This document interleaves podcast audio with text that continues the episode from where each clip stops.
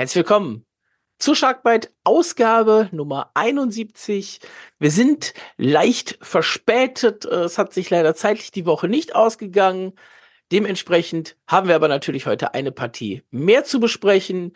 Und äh, als wenn wir es nicht gewusst hätten, unsere Punktetipps haben mit diesem einen Spiel mehr dieses Mal komplett zugetroffen. Und wenn ich unsere sage, meine ich natürlich auch den Markus. Hallo Markus. Moin, moin. Ja, wir haben drei Punkte angesagt, Markus, aus eigentlich zwei Spielen.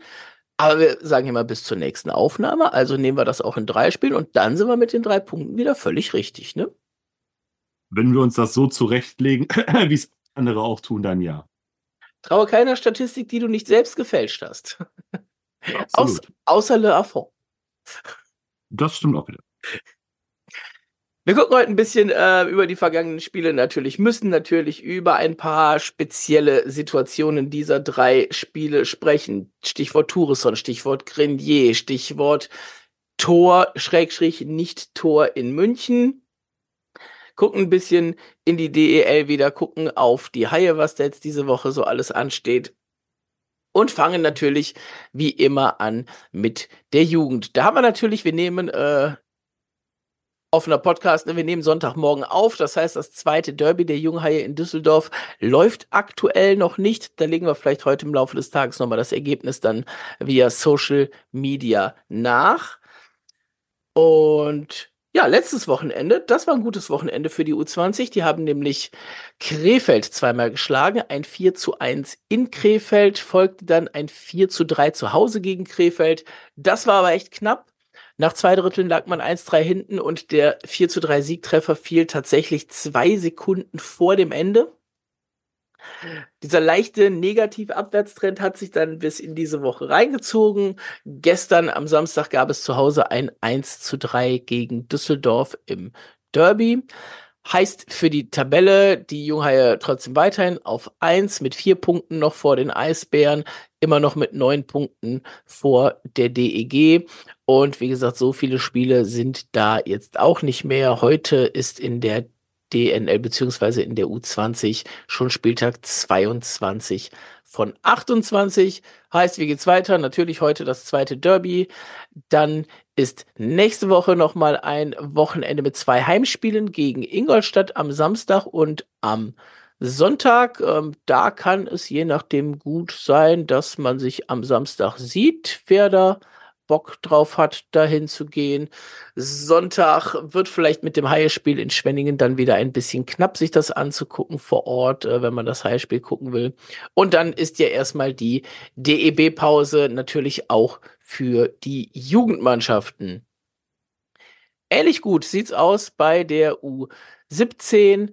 Ähm, die haben am vergangenen Wochenende in Schwenningen ähm, gewonnen 3 zu 0 und 3 zu 0. Dann gab es am gestrigen Samstag ein 9 zu 0 in Landshut und auch da folgt natürlich heute noch die zweite Partie in Landshut, bevor es dann nächstes Wochenende ein äh, nur ein Spiel gibt und zwar das Derby in Düsseldorf am Samstagabend und dann gehen die Jungs auch in die Pause.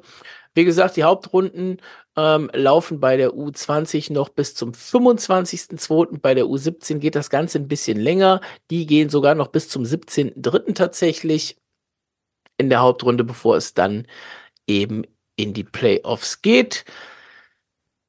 Für die U17 heißt das in der Tabelle dann, dass man jetzt sicher auf Rang 2 ist. Das hat sich jetzt alles wieder ein bisschen normalisiert. Es sind zwar immer noch teilweise Sprünge von bis zu fünf Spielen damit drin. Äh, Schwenningen schon 17, Düsseldorf erst 12. Aber das normalisiert sich alles so ein bisschen wieder und die Junghaie auf zwei, ein Spiel und acht Punkte hinter Mannheim, aber alles dahinter Dresden, Nürnberg, Schwenningen. Die haben gleich viele oder mehr Spiele als die Junghaie, werden also erstmal nicht an der U17 auf Rang 2 vorbeikommen, es sei denn, die verlieren natürlich eins von den nächsten Spielen. Markus, dann haben wir jetzt drei Haie-Spiele zu besprechen. Äh, wir haben es schon gesagt, drei Punkte. Äh, wir können es vorweg sagen, die Haie jeweils in der Extrazeit beziehungsweise im Shootout dann verloren. Also es ging alles länger als 60 Minuten. Es war kein Sieg dabei, äh, dreimal ein Punkt. Und wir fangen, glaube ich, an einfach in Berlin, oder? Ja, ich glaube, ich glaube, das macht am meisten Sinn, ähm, so vom was schon Spannungsbogenaufbau oder vom, äh, vom Erzählbogen her. Von daher, ähm, ja, fangen wir halt in Berlin an. Ähm, du hast gerade schon gesagt, also die Haie äh, auch in Berlin einen Punkt geholt. Und wenn man sich das Spiel mal auch da chronologisch anguckt, ähm, ich glaube, ich glaube, jedes Drittel hatte irgendwie so, so komplett den kompletten Gegensatz von dem, was man eigentlich auf dem Eis gesehen hat, was nachher im Scoreboard war. Ne? Also nach dem ersten Drittel in Berlin liegen die Haie halt 0 zu 2. Hätte sogar 0 zu 3 stehen können, äh, wäre das äh, dritte Tor der Berliner eine Sekunde vor Drittelpause nicht noch zurückgenommen worden. Ähm, eigentlich waren die Haie die bessere Mannschaft im ersten Drittel in Berlin, ja. Ähm, und trotz alledem haben sie es halt nicht geschafft, irgendwie aufs Scoreboard zu kommen. Und Berlin, ja, hat dann relativ, ich würde nicht sagen glücklich oder so, aber sie haben halt äh, innerhalb von einer Minute, glaube ich, war es, äh, zwei Tore gemacht, 1 zu 0 durch Tobi Eder im Powerplay und konnten dann direkt durch Marcel Nübels nachlegen zum 2 zu 0. Und äh, man muss halt so ein bisschen fragen, ähm, ja, wie kann es eigentlich sein? Ja, das war so ein typisches Heilspiel. Ne? Also wirklich 18 Minuten, eine echt gute Auswärtspartie beim damals noch Tabellenführer. Ähm, spielt's wirklich gut, musst eigentlich 2-3-0 fast schon führen nach 18 Minuten und kriegst dann drei Tore. Und ganz ehrlich, das dritte, wenn Beutschak nicht so eine dämliche Strafe nimmt, der geht auch so rein. Der geht auch rein, wenn der Silov nicht den Schläger in den Rücken drückt. Ja, das ist, das ist richtig. Ne? Also da kann man sich dann glücklich schätzen, dass er da den Hain einen Gefallen getan hat. Ne? Ähm, aber trotzdem, wie ja. gesagt, also das, das ganze Drittel, das ist ein Sinnbild für die ganze Saison wieder. Ne? Komplett nach dem 0 zu 1 einmal kurz für zwei Minuten auseinandergefallen. Dann war es gut, dass die Drittelpause war. Aber im zweiten Drittel dann ähnliches Bild, aber umgekehrt. Berlin eigentlich besser und auf einmal treffen die Haie. Ja, ist es. Ich, ich weiß nicht, was so in den Köpfen der Spieler teilweise vorgeht, ne? Oder was so deren Mentalität ist. Ne? Du, du gehst halt in die Pause, du bist besser, liegst aber 0-2 hinten, kommst dann raus, und normalerweise würde man davon ausgehen, so, man versucht dann da weiterzumachen, ne? Und irgendwie fällt schon eine Scheibe dann mal rein. Aber dann bist du halt völlig aus dem Spiel raus. Berlin setzt die Akzente. Du musst halt froh sein, dass es nicht, nicht dann 03, 04 oder wie auch immer steht. Ne? Machst dann halt äh, auch dann zwei schnelle Tore innerhalb von anderthalb Minuten durch Carter Proft und das äh, zweite durch Stan Dietz. Und dann haben sich die Berliner wahrscheinlich gefragt, so, hallo, wie kann es sein, dass es jetzt hier unentschieden steht? Ne? Und die Haie wahrscheinlich genauso, sagten so, genauso glücklich wie Berlin zum 2-0 gekommen ist, kommen die Haie dann zum 2-2 und gingen ja dann sogar durch Justin Schütz mit 3-2 in Führung. Ja, mal wieder ein Überzahltreffer. Der Haie auch da äh, in den letzten Spielen. Viel Bewegung in den Überzahlformationen, glaube ich, kann ich schon mal vorwegnehmen. Immer mal wieder was anderes, ähm, auch natürlich aufgrund des, des Personals, was äh, Uwe Krupp zur Verfügung hat, schon klar, aber da tauchen immer mal wieder Spieler auf, die man jetzt in der Reihe nicht unbedingt vermutet hätte. Aber es hat funktioniert, ne? Justin Schütz, du sagst es, äh, 3 zu 2. Innerhalb von etwas mehr als vier Minuten drei Tore der Haie. Nur um auch wieder nur eine gute Minute später wieder in eigener Unterzahl wieder ein Gegentor zu kassieren. Ja, ne? Haie, Haie Powerplay in der Partie, äh, Haie Penalty Killing in der Partie 33 Prozent ja, das ist halt ne, schon die ganze Saison wieder Thema. Haie und Unterzahl. Ähm, also beim, beim 3-3 muss man wirklich sagen, das haben die Berliner natürlich auch richtig gut gespielt. Aber auch das, das ist wieder ein Setplay. Und ähm, also, das, ist dieser, das ist dieser klassische Berlin-Treff, ohne Scheiß. Ne? Da fühle ich mich zurückversetzt, ja. so Mitte der Nullerjahre mit, äh, mit Walker, mit Buffet und sowas. Das haben die da mhm. genau, oder, oder, oder Peterson und Buffet, das haben die da genau so gespielt. Ja, das, das, das ist halt ein etabliertes Play im Eishockey und ähm, ich, ich, will jetzt nicht sagen, du kannst es nicht verteidigen, aber du kannst es auf jeden Fall besser verteidigen, denn so viel Platz, wie die da hatten, ne? Ähm, also, ja. Wie böse darf ich sein? Sehr. Gegen die Haie brauchst du das nicht zu verteidigen, weil die Haie spielen dieses Play nicht. Das Und zwar ja. nie. Ja, ja, ja. Macht's Korrekt. einfacher, ne, für den Gegner. Im Endeffekt schon, ja.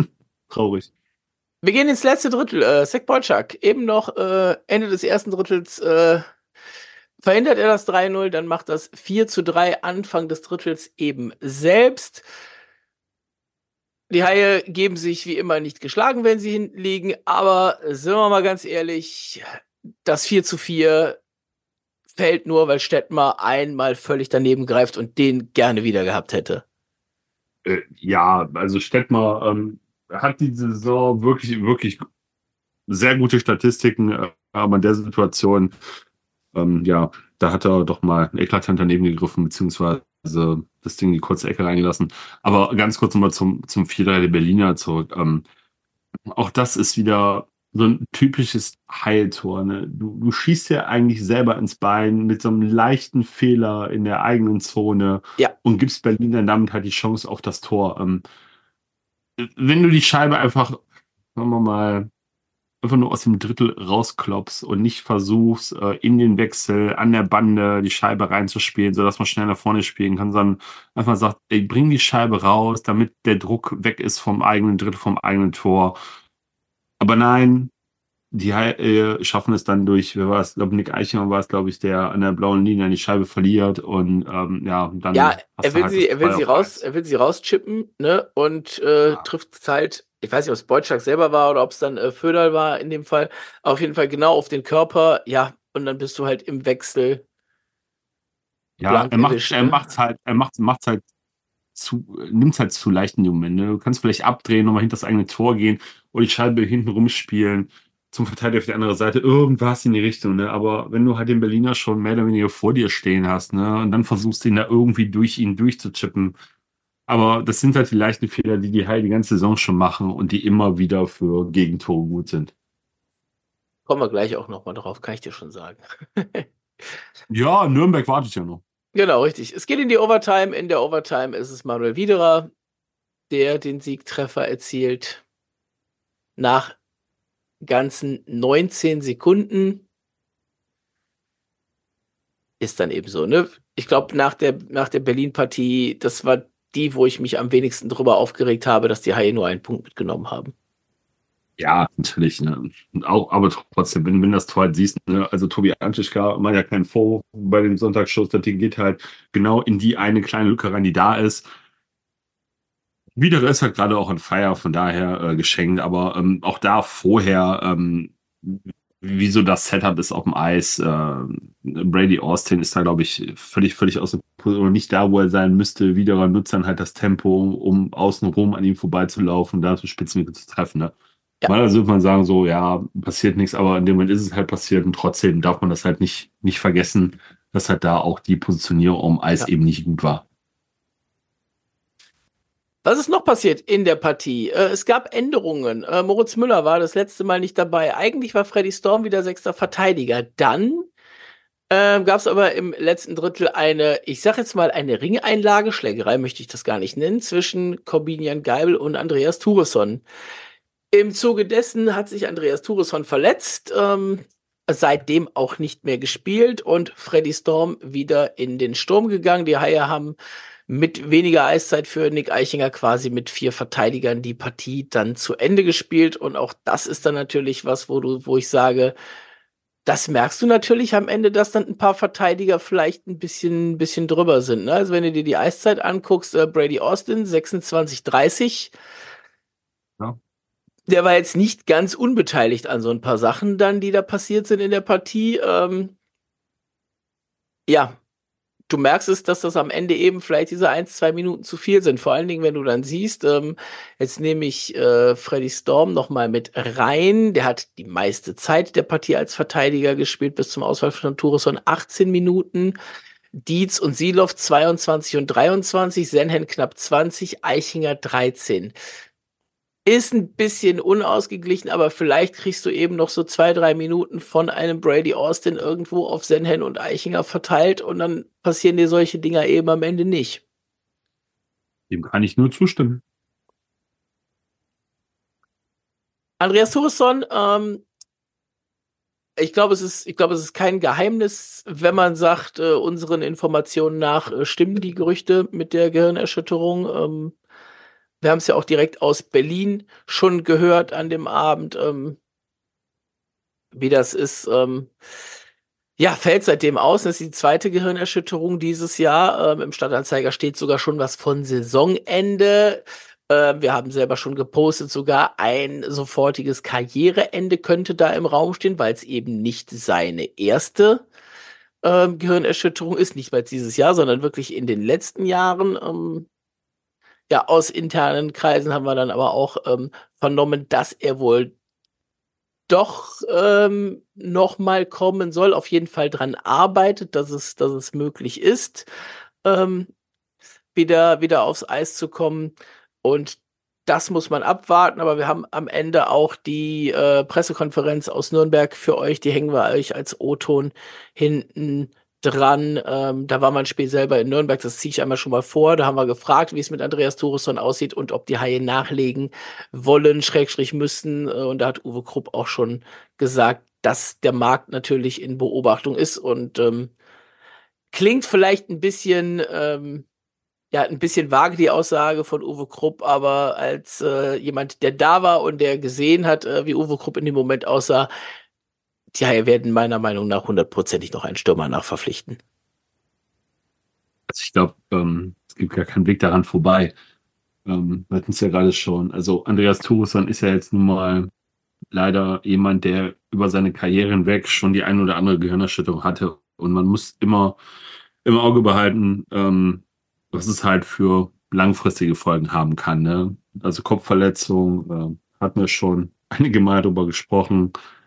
Und wir wünschen ihm alle, dass er wieder aufs Eis zurückkommt und die, diese Saison nochmal aufs Eis zurückkommt. Ne? Wie es dann in der Zukunft aussieht, muss man dann wahrscheinlich abwarten. Aber ähm, man sollte halt immer so den Blick auch in die Zukunft haben. Und wenn es halt nicht mehr geht oder die Folgen halt zu schwer sind oder es sich halt häuft, wie jetzt halt die zweite schon in dieser Saison, dann ähm, sollte man auch Realist sein. Da machen wir einen Haken hinter Berlin, gehen wir weiter nach Nürnberg. Ja, Nürnberg. Äh, wieder ein Spiel, das die Haie verlieren. Ähm, in diesem Fall wieder mit einem Punkt. Ähm, es geht sogar ins Penalty-Schießen dieses Mal. Und wir müssen wieder über mindestens eine Szene sprechen. äh, wir gehen mindestens eine, würde ich sagen. Ja, mindestens, ja. Mindestens eine, ja. Ähm, wir gucken uns das Spiel nochmal an. Ne? Wir gehen ins erste Drittel. Es passiert eigentlich relativ wenig. Keine Strafen, kein Nichts vier Minuten vorm Ende des Drittels die Haie mit einem Wechselfehler mal wieder, dann stimmt die Zuordnung überhaupt nicht. Also ich weiß, ich weiß nicht, ob ich es wörtlich so geschrieben habe, aber wir haben da nachher drüber gesprochen. Ich habe es, glaube ich, irgendwie, äh, ähm, warte, ähm, äh, die Mutter aller Abstimmungsfehler oder sowas genannt. Ja, ich, ich glaube, du hast, du hast es so genannt. Ähm, ich, ich, ich hatte ja zuerst oder habe ja eigentlich noch anderen Blick auf die Szene, weil ähm, ja, Wechselfehler auf jeden Fall. Aber wenn man sich aus der Hintertorperspektive das Gegentor halt nochmal ansieht, dann, dann ganz ehrlich, dann stehen mir die Haare zu Berge. Ähm, ja, die Möglichkeit hatte ich, ich nicht, weil ich vor Ort war, ne? ja, ne, das ist natürlich dann ein entscheidender Unterschied. Aber ähm, wenn man halt sieht, der Nürnberger fällt ins Drittel rein. Ich weiß jetzt nicht, welcher, also ich weiß nicht mehr, welcher Nürnberger es war und welcher Haie-Stürmer mit zurückgekommen ist. Ihm ich drück's mal so aus, nett gesagt, Begleitschutz gibt, ohne wirklich aktiv was zu machen an der blauen Linie, lässt den Nürnberger halt ins Drittel reinfahren. Äh, Brady Austin, auch da, sorry, aber ähm, muss ich halt wieder ansprechen, zieht's dann auf die linke Seite. Er geht auch nicht wirklich zum Nürnberger hin. Der spiel, lässt dann die Scheibe liegen für den nachrückenden äh, Stürmer, der ins Drittel reinfährt. Jan-Luca Sennen zieht's dann auch noch auf die linke Seite rüber und dann wird wieder abgelegt und dann kommt Jack Doherty und hat mehr oder weniger freie Bahn Richtung Tor und äh, ja, setzt die Scheibe dann in die lange Ecke rein. Für Tobi Anschischka war meiner Meinung nach da relativ wenig zu machen. Und aus diesem Wechselfehler heraus die komplette Zuordnung und dass sich alle irgendwie auf die linke Seite orientieren, ohne wirklich ihre Gegenspieler ja. zu attackieren ja. oder aktiv anzugehen, ähm, das geht halt gar nicht. Das ist halt solch ein passives Defensivverhalten und nach der wieder, das zieht sich wieder durch die ganze Saison in solchen Situationen und es wird nicht abgestellt. Moritz Müller in der Partie wieder zurück, Haie wieder mit sechs Verteidigern. Ähm, natürlich, wir haben es eben schon gesagt, ohne Andreas Turesson. Ähm, auch in der Partie, wir haben vier Verteidiger der Haie mit mehr als 20 Minuten Eiszeit, davon drei sogar mit mehr als 24. Brady Austin wieder vorneweg, sogar noch mehr als in Berlin mit 27,5. Ähm, und Senhen und Eichinger mit 14 beziehungsweise 12 Minuten. Ja, das ist dann zu wenig Entlastung, ne? Es ist einfach miserables Time-Management. Ich kann es nicht ja. anders ausdrücken. Im zweiten Drittel ging's für Nürnberg eigentlich auch ganz gut weiter, denn es gab ein, ähm, es gibt das 2 zu 0 erstmal ähm, von Ian Scheid. Ähm, der stand auf einmal völlig frei im Slot, also im hohen Slot. Ähm, weiß nicht, ob er sich die Ecke dann aussuchen konnte, sah von mir aus so aus, als hätte er da wirklich freie Bahn zum Tor gehabt. Anschitschka mit guter Sicht, aber natürlich ähm, vorher in der, in der Bewegung vom Safe äh, vielleicht nicht ganz hundertprozentig postiert, weil die Scheibe ja wirklich, ich glaube, von einem, von einem Abpraller ähm, bei Scheid gelandet ist, ne? Ja, ich glaube, ich glaube, an der Bande hinterm Tor hat Stan Dietz, war es, glaube ich, im Zweikampf die Scheibe verloren. Die kam ja. dann in den Slot, wurde nochmal abgefälscht und dann hat ihn Scheid halt von der, nenn's mal, herumliegenden Scheibe profitiert und konnte sich meiner Meinung nach auch die Ecke ausnehmen. Aber es standen noch genug Leute vorm Tor, die es Tobias Anschischka in der Situation halt auch schwer gemacht haben. Und immer wenn du denkst, und das zieht sich ja auch wie so ein roter Faden bei den Haien durch, wenn du denkst, das Ding geht ganz den Bach runter, dann äh, tut es das meistens nicht. Äh, ja, kommt meistens diese, ein Justin Schütz daher. Ja, es gibt meistens, also es gibt manchmal so Ausnahmen wie in Düsseldorf, ne, wo das dann gar nicht mehr funktioniert. Aber zum Beispiel wieder in Nürnberg, die Haie kommen zurück.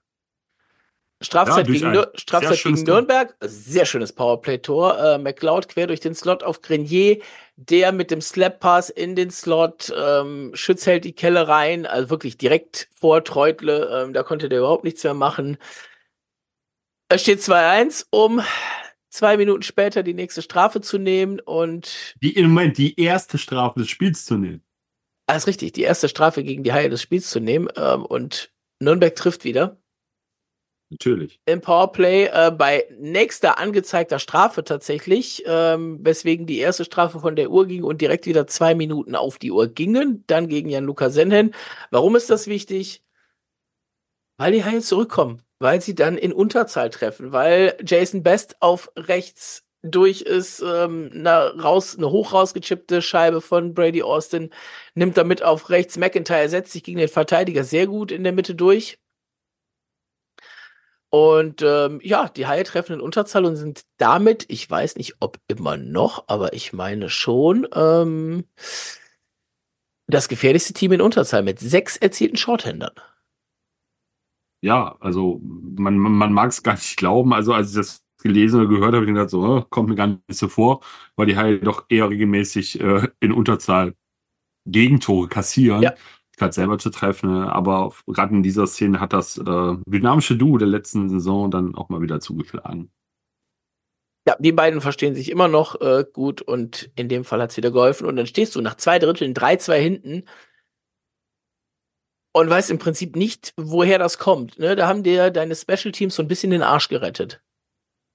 Ja, weil bei 5 gegen 5 hatte man äh, den Eindruck, dass Nürnberg äh, ja klar den Fuß auf dem Gaspedal hat und in ja. die Richtung vorgeht. Kommen ins dritte Drittel, erste strittige Szene, 3 zu 3 für die Haie. Von Tim Wohlgemuth. Ja. Abseits, ja oder nein? Du kennst die Presseplätze in Nürnberg. Ne? Das ist auf der anderen Seite, ich sag mal so Höhe, Bullikreise, darüber zu gucken, ähm, persönliches Gefühl, ja, abseits dann das Ganze nochmal auf Magenta angeguckt und gesagt, du müsstest es dir Frame by Frame angucken, um wirklich zu sagen, ob diese beiden Schlittschuhe nicht gleichzeitig auf der blauen Linie sind oder nicht. Also, also ganz ehrlich, um von der Positionierung auszugehen, es gibt in Nürnberg keine Plätze, wo du diese Situation hundertprozentig auflösen kannst. Und es gibt auch keine Kameraperspektive, die das hundertprozentig auflöst. es gibt eine Regel, die man auch, glaube ich, verschieden auslegen kann, weil ich habe verschiedene Sachen gelesen, verschiedene Interpretationen gehört. Ne? Schlittschuh muss auf der blauen Linie sein, in dem und dem Fall. Er muss äh, aus dem Drittel raustappen, in dem und dem Fall. Also wer da gerade vorher ein Scheibenbesitz ist, wo die Scheibe hingeht, wer sie als letztes berührt hat. Da gibt es halt verschiedene Fälle wohl. Und wenn du das alles in einen Pott schmeißt, kannst du halt sagen, das kannst du einfach nicht entscheiden, was da die richtige, also was dann die richtige Entscheidung ist. Das kannst du nur falsch machen. Für ja, den einen oder für den anderen. Dürfen wir uns beschweren, wenn die Schiedsrichter das Ding nicht geben, sondern Absatz entscheiden? Nö. Absolut nein, nicht. nein, auf keinen Fall. Das, das wollte ich ja damit sagen. Also Nürnberg, dass sich Nürnberg beschwert, kann ich verstehen. Wenn das Tor nicht gegeben worden wäre, dass die Haie sich dann beschwert hätten, beziehungsweise dann wäre es ja gar nicht zu diesem Torabschluss gekommen. Man wüsste Richtig. ja gar nicht, ob die reingegangen wäre oder nicht. Aber spinnen wir das weiter, könnten die Haie sich auch nicht beschweren. Also von daher, ähm, es ist jetzt von den Schiedsrichtern so entschieden worden und ähm, ja, abseits ist halt immer eine ganz knappe Kiste. Das Einzige, wie du es, glaube ich, ausschließen kannst, dass sowas passiert, ist, wenn du eine Coaches Challenge in der DEL bekommst aber dann braucht man natürlich auch die entsprechenden Kameraperspektiven. Ne? Dann müssten, äh, müsste DEL und Magenta Sport als, beziehungsweise die Produktionsfirma hinter Magenta Sport, die dafür zuständig ist, ähm, müssten da natürlich die Möglichkeiten schaffen, dass man sowas eben ganz genau sieht. Und das geht dann im Zweifelsfall nur mit zwei bis vier Kameras auf den blauen Linien. Ja, absolut. Wäre ich auch, wäre ich schon total für, ne? Also, ich glaube, in, in der Schweiz gibt es das, glaube ich, auch inzwischen, wenn ich mich nicht irre halten wir das einfach mal, einfach mal fest für ja. später mal, ne? Ja. Aber ja, würde ich, würde ich äh, begrüßen. 3 zu 3. Ähm, es geht in die Overtime. Kurz vor Nein, der Overtime. Nicht in die Overtime. Ja, warte, warte, warte. Kurz vor der Overtime ah. passiert aber noch was, weswegen die Haie sogar in Unterzahl in die Overtime gehen, denn es schlägt die Stunde von Alex Grenier in der unrühmlichen äh, Sache. Ob da was vorher vorgefallen ist oder nicht, weiß ich nicht. Ich habe beim Durchgucken nichts gesehen, ich kann es nicht belegen, mir ist vor Ort nichts aufgefallen. Auf jeden Fall bekommt Alex Grenier einen ähm, durchaus relativ äh, flach, also tief angesetzten Check von äh, Shaw an der Bande. Richtung Hüfte, Richtung Hüfte. ja, vielleicht, so, vielleicht sogar ein bisschen tiefer Richtung, Richtung Beine ich möchte, es, ich, möchte, ich möchte es nicht entscheiden. Es ist nicht genau auflösbar aus den, aus den Perspektiven, die wir haben. Da ist auch nichts gehighlightet oder ähnliches. Er bekommt den Check und danach brennen ihm mal kurz die Sicherung durch. Ne? Dann gibt's erst in den, äh, den Stockstich Richtung, Richtung Nierengegend, Richtung, Richtung seitliche Bauchmuskeln. Und als Shaw dann runter auf den Boden geht, schmeißt er sich drauf und würde ihn gerne die Visage verschönern. Sagen wir es mal so. Ja, eher den Hinterkopf, weil er lag ja. Ja, er kommt ja, er kommt ja nicht dran, weil Shaw natürlich äh, in dem Moment runtergeht und sie schützt, äh, wo man sagt, äh, das ist für mich kein Turteln, das ist für mich wirklich, äh, der hat einen Stockstich abgekriegt in die Seite, der hatte im Zweifelsfall keine Luft und der hatte einfach keinen Bock da drauf gerade und ich kann es sogar verstehen.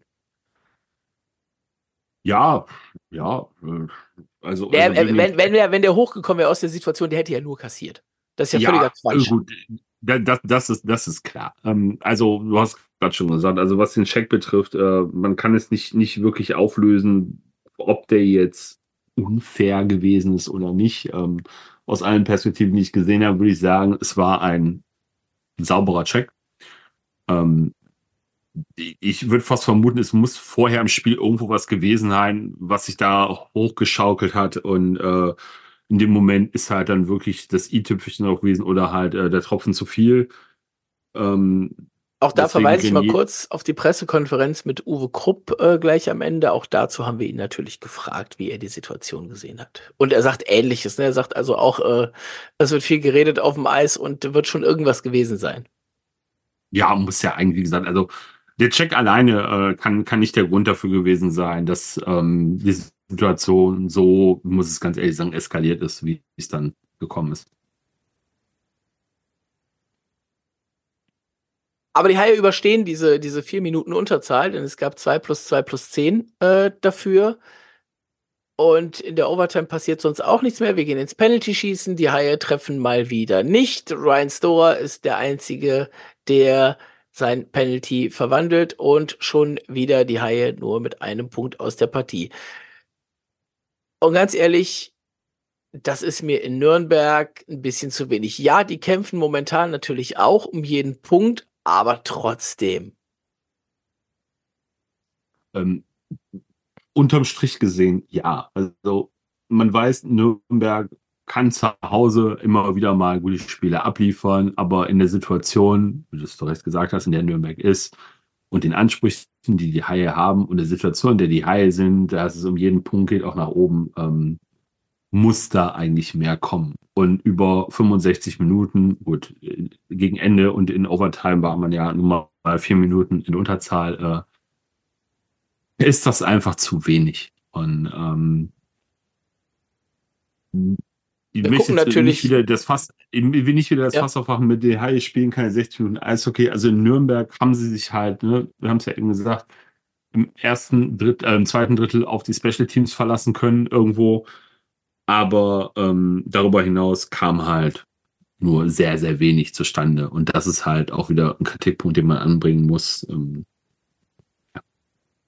Also während ich in Berlin mehr gesehen habe, was mir gefallen hat, wo ich sage, der Punkt am Ende war in Ordnung, ähm, habe ich zwar in Nürnberg weniger gesehen, was mir gefallen hat, ähm, fand den Punkt aber trotzdem nicht in Ordnung, weil Nürnberg halt einfach auch nicht die Klasse von Berlin hat. Ja, aber Nürnberg hat's halt mit den Mitteln, die ihnen zur Verfügung stehen haben, gut aufs Eis gebracht. Ne? Und Ja, Natürlich. Berlin, wo wo du in Berlin einen Gegner hast, mit dem du eigentlich auf Augenhöhe sein möchtest, hast du in Nürnberg halt einen Gegner, der eigentlich nicht mit dir auf Augenhöhe ist. Ja. Und wir wissen es aus der Vergangenheit, gerade gegen solche Gegner tun sich die Haie halt schwer. Und äh, das hat man hier auch wieder gesehen.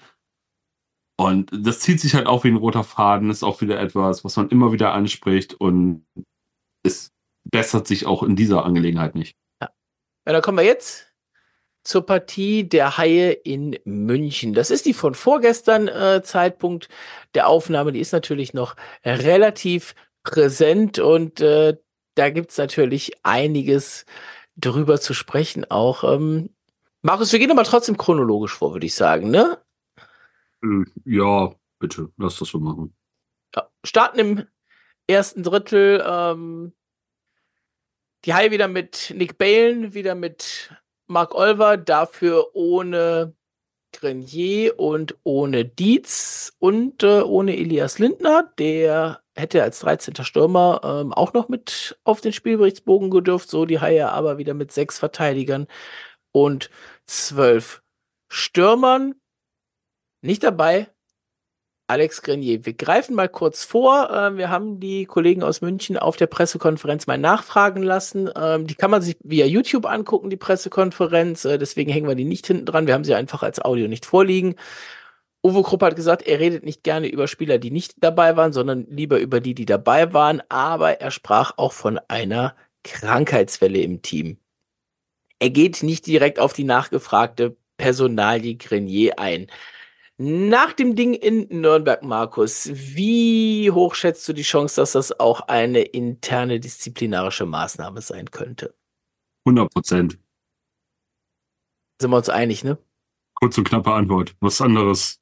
äh, Ein anderer Schluss lässt das gar nicht zu. Ja, Weil- Krankheit hätte man äh, wahrscheinlich kommuniziert. Würde ich ja, jetzt sagen. Man, man hat es ja in der Spieltagsankündigung, hat man ja wie folgt kommuniziert. Ähm, Oliver und Bale, wie du gerade schon gesagt hast, geben ihr Comeback. Ähm, Tourisson, Dietz und wer war es noch? Äh, Schuster. fehlen angeschlagen. Hm? Schuster, genau. Schuster, Schuster. fehlen angeschlagen. Äh, Maxi Glötze fehlt verletzt.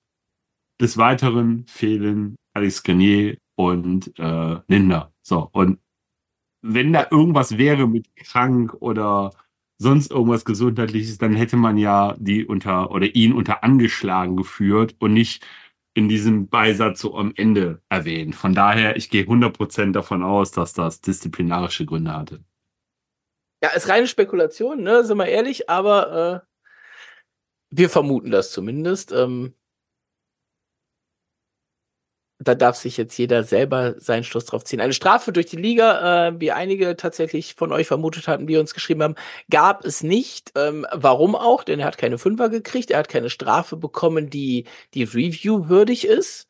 Und von daher. Der hat ja eine ähm, Strafe bekommen, deswegen konnte Nürnberg ja auch. Äh, ja, genau, aber er, aber er hat jetzt keinen, keinen Check von hinten gekriegt oder sowas nein, nein. oder Check gegen den Kopf, was man ja sowieso nochmal reviewt später äh, von der Liga, auch bei einer Zwei-Minuten-Strafe. Aber von daher war ich mir eigentlich ziemlich sicher, dass da auch nichts nachkommen wird und von daher ähm, kann das natürlich intern sein. Ähm, ihr hört am Ende auch nach der Nürnberg-Partie, schiebe ich noch gerade ein, äh, Louis-Marc Aubry, mit dem wir gesprochen haben äh, und da kann man auch so ein bisschen raushören, dass das vielleicht auch fürs Team ein bisschen drüber war.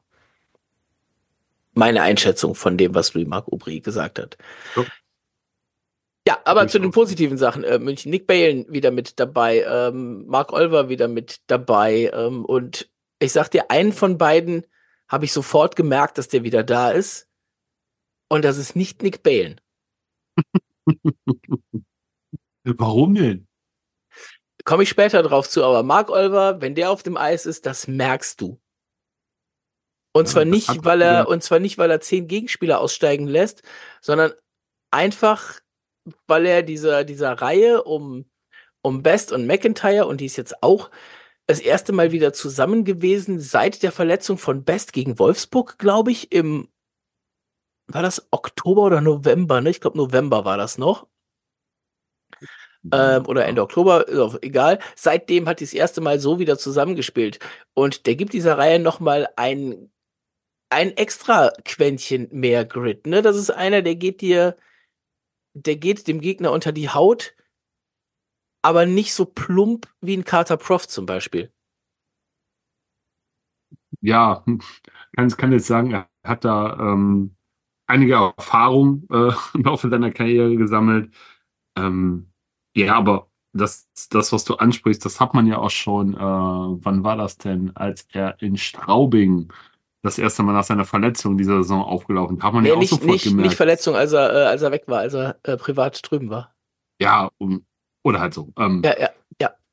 Da hat man ja auch sofort gemerkt, ne, dass, als er dann wieder da war, was er dem Spiel der Haie in Gänze gegeben hat, was ihm halt fehlte. Ne? Und das ist halt dieser, es ist schwer zu sagen, zu sagen, dieser Toughness-Faktor, aber dieses Unangenehme. Der ist halt, wie du sagst, ja. immer, immer da und geht, ich gehe noch einen Schritt weiter, hat den Gegner halt gehörig auf den Sack. Ja. Und äh, der kann vielleicht auch mal hier und da provozieren oder so, aber der macht es halt nicht so, dass er dann mitgeht, sondern der provoziert den Gegner zu einer Reaktion, sodass, sodass der dann halt allein auch mal rausgeht und die halt durch einen Powerplay kriegen. Oder äh, bringt halt ich sag mal, gewisse Spielintelligenz mit, ohne spielerisch auf dem Eis zu glänzen. Ja, Schmöggelpapier hast du, glaube ich, damals gesagt, ne? Schmöggelpapier, danke, danke. Ja. Ich suchte die ganze Zeit danach. ja. That's it. Ja, Nick Bain sprechen wir wahrscheinlich im Laufe der Partie nochmal drüber. Er ist ja an einigen äh, Situationen nicht ganz unbeteiligt gewesen auf dem Eis. Ähm, und ich lege das schon mal vorweg. Der hat in der ersten Partie nach seinem Comeback über 20 Minuten Eiszeit abgerissen. Ne? Ähm, kommen wir gleich sicherlich noch mal drauf zu. Ähm, zum Spiel. Es gab einen, einen etwas unrunden Start, fand ich. Ne? Also die Haie schnell in Unterzahl, äh, Strafe gegen Justin Schütz und dann gab es so ein paar Sachen, da merktest du schon, das wird hier heute eine ganz schwierige Partie von der Linie der Schiedsrichter. Ähm, Trevor Parks gegen Nick Balen, beide runtergeschickt. Carter Proft gegen Andrew McWilliam, beide runtergeschickt. Ähm, dann hast du so ein paar Dinger gehabt, wo keiner runtergeschickt wurde und du hast dich gefragt, warum nicht? Ähm, mhm. Und wie gesagt, völlig ohne Wertung gegen, gegen beide Seiten oder für beide Seiten, ganz egal, wie ihr das sehen wollt. Äh, das war einfach eine richtig beschissen geführte Partie. Im ersten Drittel äh, McWilliam später nochmal mit zwei Strafen. Bei der zweiten war er gerade sieben Sekunden wieder auf dem Eis, durfte direkt wieder runtergehen. Aber natürlich musst du auf dieses 1 zu 0 der Münchner zu sprechen kommen. Ne? Sehr schön herausgespielt. Äh, drei auf zwei Konter. Ähm, Ortega am Ende am langen Pfosten kann das Ding dann an Anschischka vorbeilegen. Aber du musst natürlich auf die Situation auf der anderen Seite eingehen. Pat Silov zieht Richtung Tor, wird von Niederberger gelegt. Pfiff bleibt aus. Und Stellt ihm Beinchen, könnte man fast sagen. Selten ein sichereres Beinstellen in der DEL gesehen als das. Weil du kannst nicht mal, das, du kannst nicht mal sagen, dass es, dass es im Torraum war und dass das Niederbergers Hoheitsgebiet ist. Der ist vorne aus dem Torraum raus. Das, das Schöne ist, du warst ja vor Ort und äh, hast ja nochmal eine andere Sicht auf die Szene. Wenn man sich das Replay am Fernseher, am PC-Monitor, am Handy, wo auch immer anguckt, dann sieht man, die Kamera steht quasi im genau im Sichtfeld des Schiedsrichters in der Bandenrundung. Mit klarer Sicht auf die Szene. Und wie man dann dort abwinken kann und sagen kann, weiterspielen, ist mir ein Rätsel. Ein absolutes Rätsel. Natürlich, ich habe auch von dem einen oder anderen Münchner eine Nachricht bekommen, ja, kurz vorher gab es ja auch eine Szene, da hätte er auch genauso gut ein Hai rausgehen können. Ich weiß jetzt gerade nicht mehr, welche Szenen das gewesen sein sollen. Da, Nochmal, da, da gab es da gab's einige auf beiden Seiten. Aber da ja. fiel halt kein Tor im Anschluss nach. Deswegen wirst du über diese Szenen weniger sprechen, aber über das musst du natürlich reden dann. Ja, auf jeden Fall. Also ganz ehrlich, ähm, unter normalen Umständen, ich versuche es mal so zu sagen, äh, es wird gleich ein bisschen anders werden, weiter im Verlauf, wo diese Partie reden oder Nachgang darüber reden. Ähm, normalerweise gehst du hier mit einem Powerplay raus und bekommst nicht das 0 zu 1. Und ihr kennt uns, wir reden selten über Schiedsrichter. Also zumindest äh, über betreiben wir selten Schiedsrichter-Bashing. Ganz selten. Wir versuchen es zu vermeiden. Ja. Wir gehen ins zweite Drittel. Da passierte eigentlich relativ wenig. Ähm, guter Start für München. Die hätten relativ früh schon nachlegen können. Danach verflachte das alles so ein bisschen. Ähm, es wurde ruhiger auf dem Eis, neben dem Eis, bei den Schiedsrichtern. Äh, Dave McIntyre macht den Ausgleich für die Haie Mitte der Partie. Mehr passiert im Wunderbarer Pass von Jason ja, Best. Wunderbarer Pass von Jason Best. Und äh, selbst der, der selbst inszenierte Stolperer hat McIntyre nicht davon abgehalten, den Ausgleich zu erzielen.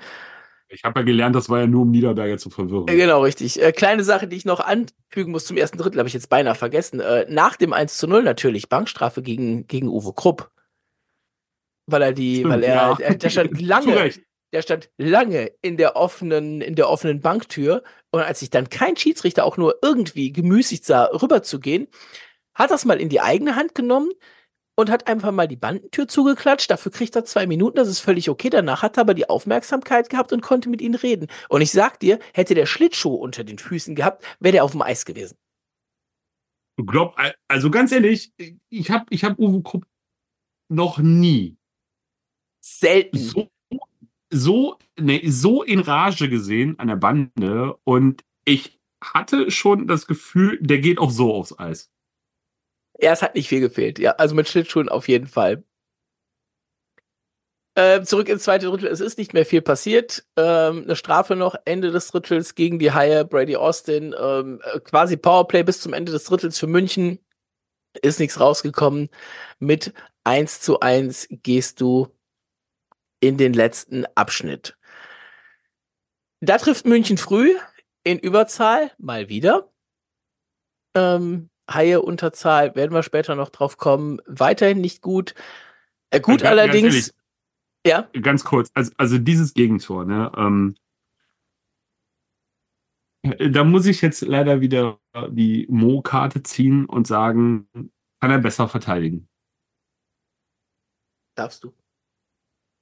Ne? Also er geht, geht gar nicht aktiv Richtung Schützen, Richtung Eisenschmidt. Der, der hat viel Platz und Zeit und äh, kann das Ding unbedingt in die kurze Ecke, in den Winkel jagen. Äh, durch, durch seine Positionierung macht es Mo, glaube ich, auch äh, Tobias Anschicker schwer, dann irgendwie noch zu reagieren oder sie richtig zu oder besser zu positionieren. Ähm, wenn er da aktiv hingeht und sich in den Schuss reinschmeißt und ihn blocken will, ne, ähm, ich glaube, ich glaube, dann passiert relativ wenig bis gar nichts. Ähm, so aber durch die Passivität, ja, lädst du Eisenschmidt quasi mit seinem guten Schuss dazu ein, ja. das Ding da oben in die Ecke zu nageln.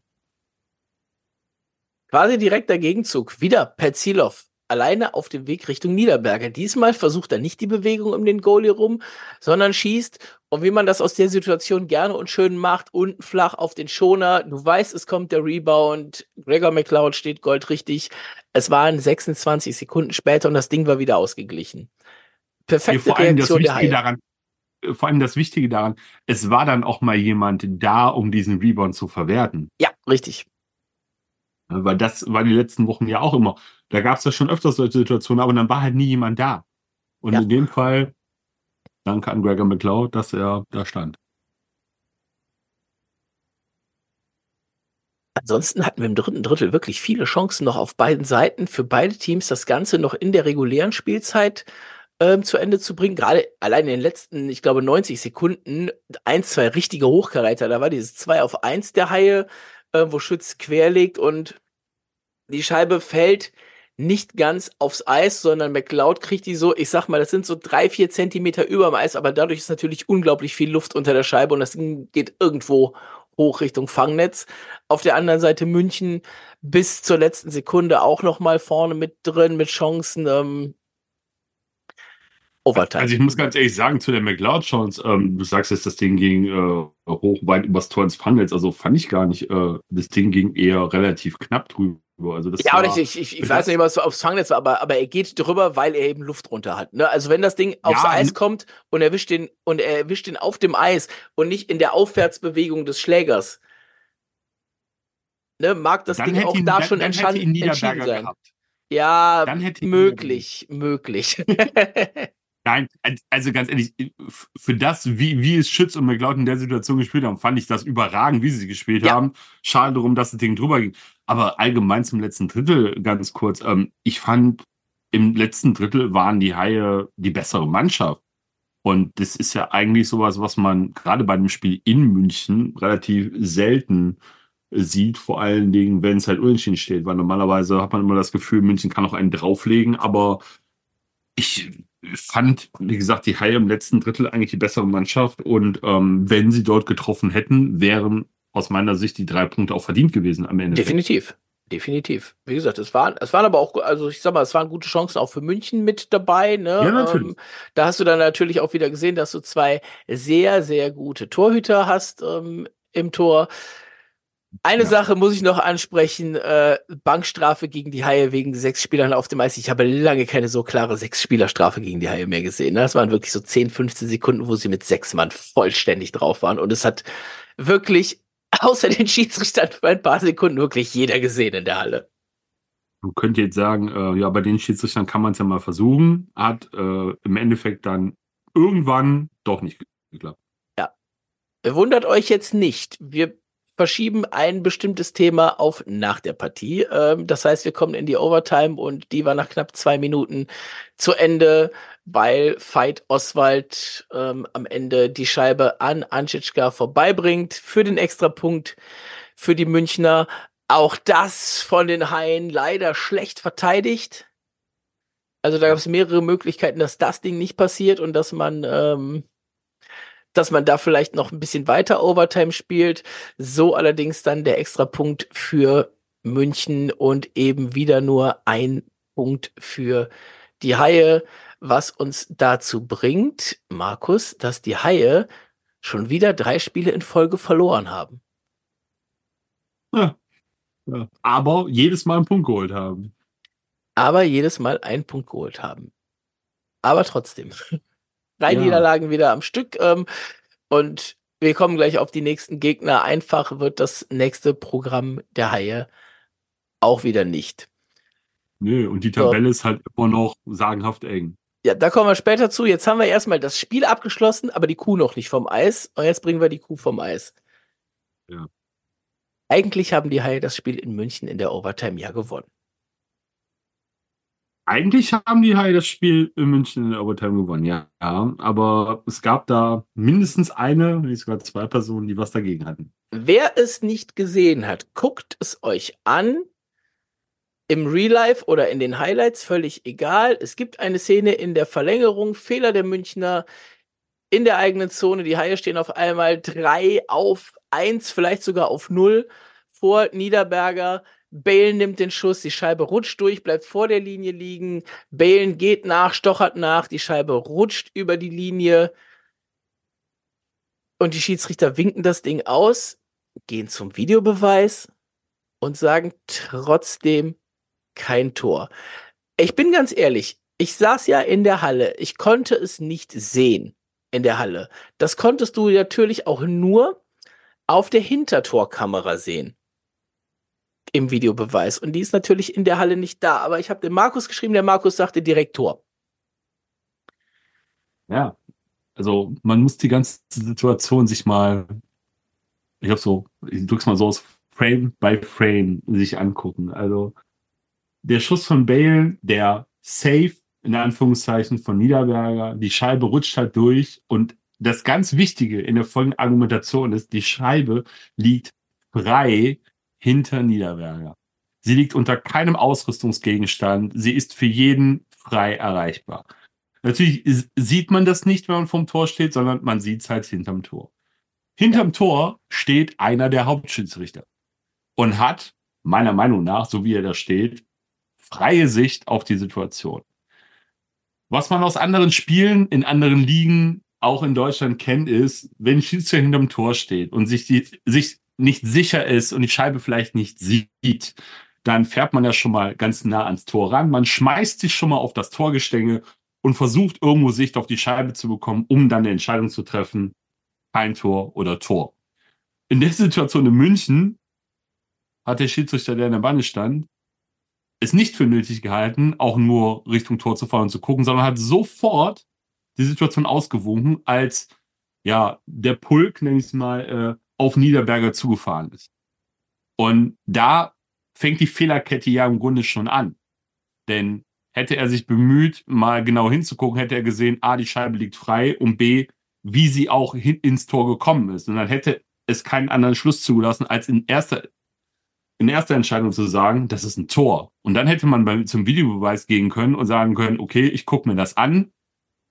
Und dann zum Schluss kommen, ja, vielleicht Goldie interferiert, hm, geben wir das Tor doch nicht. Oder, ah, das reicht nicht aus, es bleibt bei Tor bestehen. Aber von Beginn an zu sagen, das ist definitiv kein Tor, ist schon mal die falsche Entscheidung gewesen. Diese Szene hat natürlich viel, viel Fleisch, über das man jetzt reden kann. Ähm, und ich sag dir mal, was für mich die Hauptpunkte waren, ähm, die mir nicht schmecken.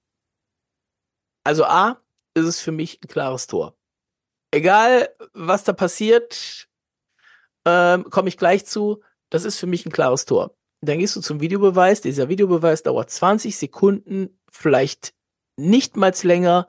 Und die kommen wieder raus und winken das Ding direkt aus. Es gibt keinerlei Kommunikation zwischen Schiedsrichter und Sprechertisch so dass es für Fernseh zu hören wäre, weil die haben ja diese Mikros teilweise an den, an den Durchlassdingern.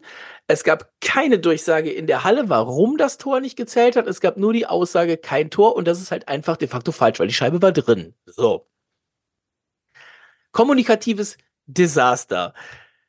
Ähm, jeder, der Magenta geschaut hat, weiß auch, wie die das kommentiert haben. Die haben das auch mit Tor äh, kommentiert und du kommst nicht dahinter, was es ist, bis du dann irgendwann zufälligerweise eine Nachricht bekommst bezüglich der, äh, der Highlights auf Magenta, wo dann gesagt wird, laut DEL habe es sich um Goalie Interference gehandelt, weswegen das Tor nicht gegeben worden ist. So, es gibt kein offizielles Statement, kein nichts. Damit musst du dann erstmal leben. Ich sehe das immer noch nicht so, dass das so ist. Ich sehe einen Case, dass man das so pfeifen kann. Dann sprechen wir über zehn Tore, die gegeben worden sind in den letzten wahrscheinlich anderthalb Saisons, auch wo ähnliche Situationen waren, die zu Toren geführt haben. AKA Hager letztes Jahr das 3 zu 1. Fangen wir damit mal an. Gleiche Stelle. 1, ja. Gleiche Stelle. Ähm, ich weiß gar nicht, ob sie selbe Schiedsrichter waren. Das könnte man noch mal vielleicht Nein, es waren Ansons und Kötzdorfer. Ja, ansonsten war aber heute war aber auch dabei, ne? Auch wenn es Goofy nicht war, ne? aber ansonsten war er dieses Mal auch dabei. Ähm, deswegen fehlt mir da auch so ein bisschen die Konsistenz ähm, innerhalb der Liga und wie gesagt, kommunikativ schwach. Kann man das so sehen? Vielleicht muss man das so sehen. Nein, hätte ich es auf der anderen Seite vielleicht anders gesehen. Ich glaube auch nicht, weil die Scheibe liegt frei. Und wenn die Scheibe nach frei liegt, gehst du nach. Und ich glaube nicht, dass einige Balen, der Niederberger mit der, mit der Kelle unten etwas am Schoner berührt, ihn so weit nach hinten reinschiebt, weil der ist einfach schon in dieser Bewegung zurück. Absolut. Und bevor, bevor dieser Kontakt überhaupt da ist, meiner Meinung nach, äh, hat sich Niederberger die Scheibe schon über die Linie geschoben. Von daher ähm, darf man diesen Case aus meiner Sicht gar nicht erst aufmachen. Ja. Das, das ist halt das. Und ähm, du hast eben schon den Videobeweis angesprochen. Äh, Uwe Krupp macht es in der äh, Pressekonferenz auch. Und ich gehe felsenfest davon aus, dass die Schiedsrichter bei der Begutachtung der Bilder, so wie es bei Magenta auch zuerst gewesen ist, nur die Übertorkamera gesehen haben Richtig. und dort Ja. den Kontakt von Balen wahrgenommen haben und das für sie Begründung genug war, bei der Entscheidung, die auf dem Eis getroffen worden ist, die meiner Meinung nach schon falsch war, kein Tor zu bleiben. Denn hätten sie dann sich länger damit auseinandergesetzt, wie sie es damals beim Hager-Tor auch gemacht haben, und sich die Hintertorperspektive angesehen, hätte man das overrulen können. Und das haben sie meiner Meinung nach nun mal überhaupt nicht in Betracht gezogen, beziehungsweise Ja. die Bilder gar nicht gehabt oder gar nicht sehen wollen, weil die erste Einstellung für die schon völlig ausgereicht hat. Ja, und das finde ich relativ schwach. Fast noch schwächer ist aber das Statement von der Liga. Ja. Also, ja, ich verstehe, dass sich ein, in Anführungszeichen jetzt mal Arbeitgeber hinter sein Personal stellt. Öffentlich. Vor sein Personal stellen. Äh, meine ich, äh, öffentlich. Da muss es aber hinter den Kulissen trotzdem krachen, weil wenn ich in meinem Job so eine Scheiße bauen würde, hätte ich mal locker eine Abmahnung auf dem Tisch. Äh, du musst es ergänzen, um zum wiederholten Male. Ja, das, äh, ich, äh, ich will das gar nicht so in, im, im, im Kontext des, des Namens Goffmann betrachten, sondern einfach auf diese Situation. Diese Situation reicht ja schon aus. Dass das dann nochmal noch mal ein Wiederholungsding ist, da kriegt ein, kriegt ein Olsen zehn Spiele Sperre für. Ja, frag Mo mal. oder so. Ähm, das muss intern, das muss, das muss intern rappeln und dann, ähm, ja, Statement schön und gut, ähm, Regel, die man da nennt, schön und gut. Wie gesagt, ich würde sagen, wenn wir beide suchen und ich weiß, du bist ein findiger Junge, Markus, äh, finden wir, ich würde aus dem Stegreif sagen, mindestens fünf Dinger, die so gefallen sind, die so gegeben worden sind. Ach ja, locker. Ich kann es jetzt natürlich nicht genau beziffern, wann und wo, aber wie oft sieht man es, dass eine Scheibe, sagen wir mal, vor dem Schoner, hinter dem Schoner liegt und Spiel, angreifende Spieler mit dem Schläger auf das Pad eindreschen, um die Scheibe irgendwie unter das Pad hindurch ins Tor zu bekommen. Ja. Und solche Dinge werden, vor allem in Nordamerika, gut, andere Liga jetzt, ne? Aber sowas wird regelmäßig als gutes Tor anerkannt. Ja. Und in dieser Szene dann sich hinzustellen und zu sagen, das ist Goalie-Interference und das noch nicht mal zu verkünden, wie du es ja gesagt hast in der Halle oder halt bei Magenta, ähm, das ist irgendwo eine Info darüber, das ist halt absolut schwach in dem Zusammenhang. Und die Begründung der Liga, das Video, ich habe das jetzt nicht, nicht, nicht offen, nicht vor Augen. Ich glaube, auch da nutzen sie nur die Übertorkamera. Nur die Übertorkamera, klar. Nichts wird anderes. dort nicht gezeigt, weil das Keine andere einen völlig anderen Schluss zu. Ja. Und es gibt, Ja. es gibt eine Perspektive aus der Ecke. Na, aus der Ecke, wo man sehen kann, wie Balen vor Niederberger steht. Es gibt diese Perspektive. Es gab, Ja, es gab aus, es gab aus dieser Perspektive nach dem Haie-Ausgleich gab es Bilder genau von dieser Kamera.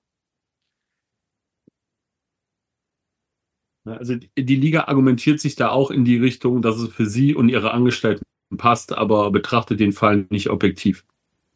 Das ist meine Meinung dazu. An der Stelle erstmal äh, vielen Dank an alle, die da mitdiskutiert haben, die uns Nachrichten geschrieben haben, äh, auf Twitter, auf Instagram. Ähm, alles wunderbar, da kann man super drü drüber diskutieren. Wir haben es reingeschrieben, ähm, unterlasst einfach so persönliche Scheiße gegen, gegen einzelne Menschen. Äh, wir haben letztens bei Mo erst gesehen, welche Stilblüten das treiben kann im ganz negativen Beispiel. Und ganz ehrlich, ist das eine Fehlentscheidung? Aus meiner Meinung nach immer noch. Ja, muss man da irgendwelche persönlichen Sachen anführen und jemand persönlich beleidigen? Nein, ganz klar nicht. Punkt. Unterschreibe ich. Ist selten vorgekommen, Gott sei Dank, aber äh, sagen wir noch mal gerne mit dazu, ähm, das hat einfach dabei nichts zu tun. Ich würde den Bogen jetzt noch mal ein bisschen größer spannen, Markus. An der Stelle muss die Liga nicht mal langsam drüber nachdenken, diese bescheuerte Regel abzuführen. Und ich weiß, die Liga ist in dem Fall die Vereine, die sich selber dafür aussprechen, dass Trainer Schiedsrichter nicht kritisieren dürfen.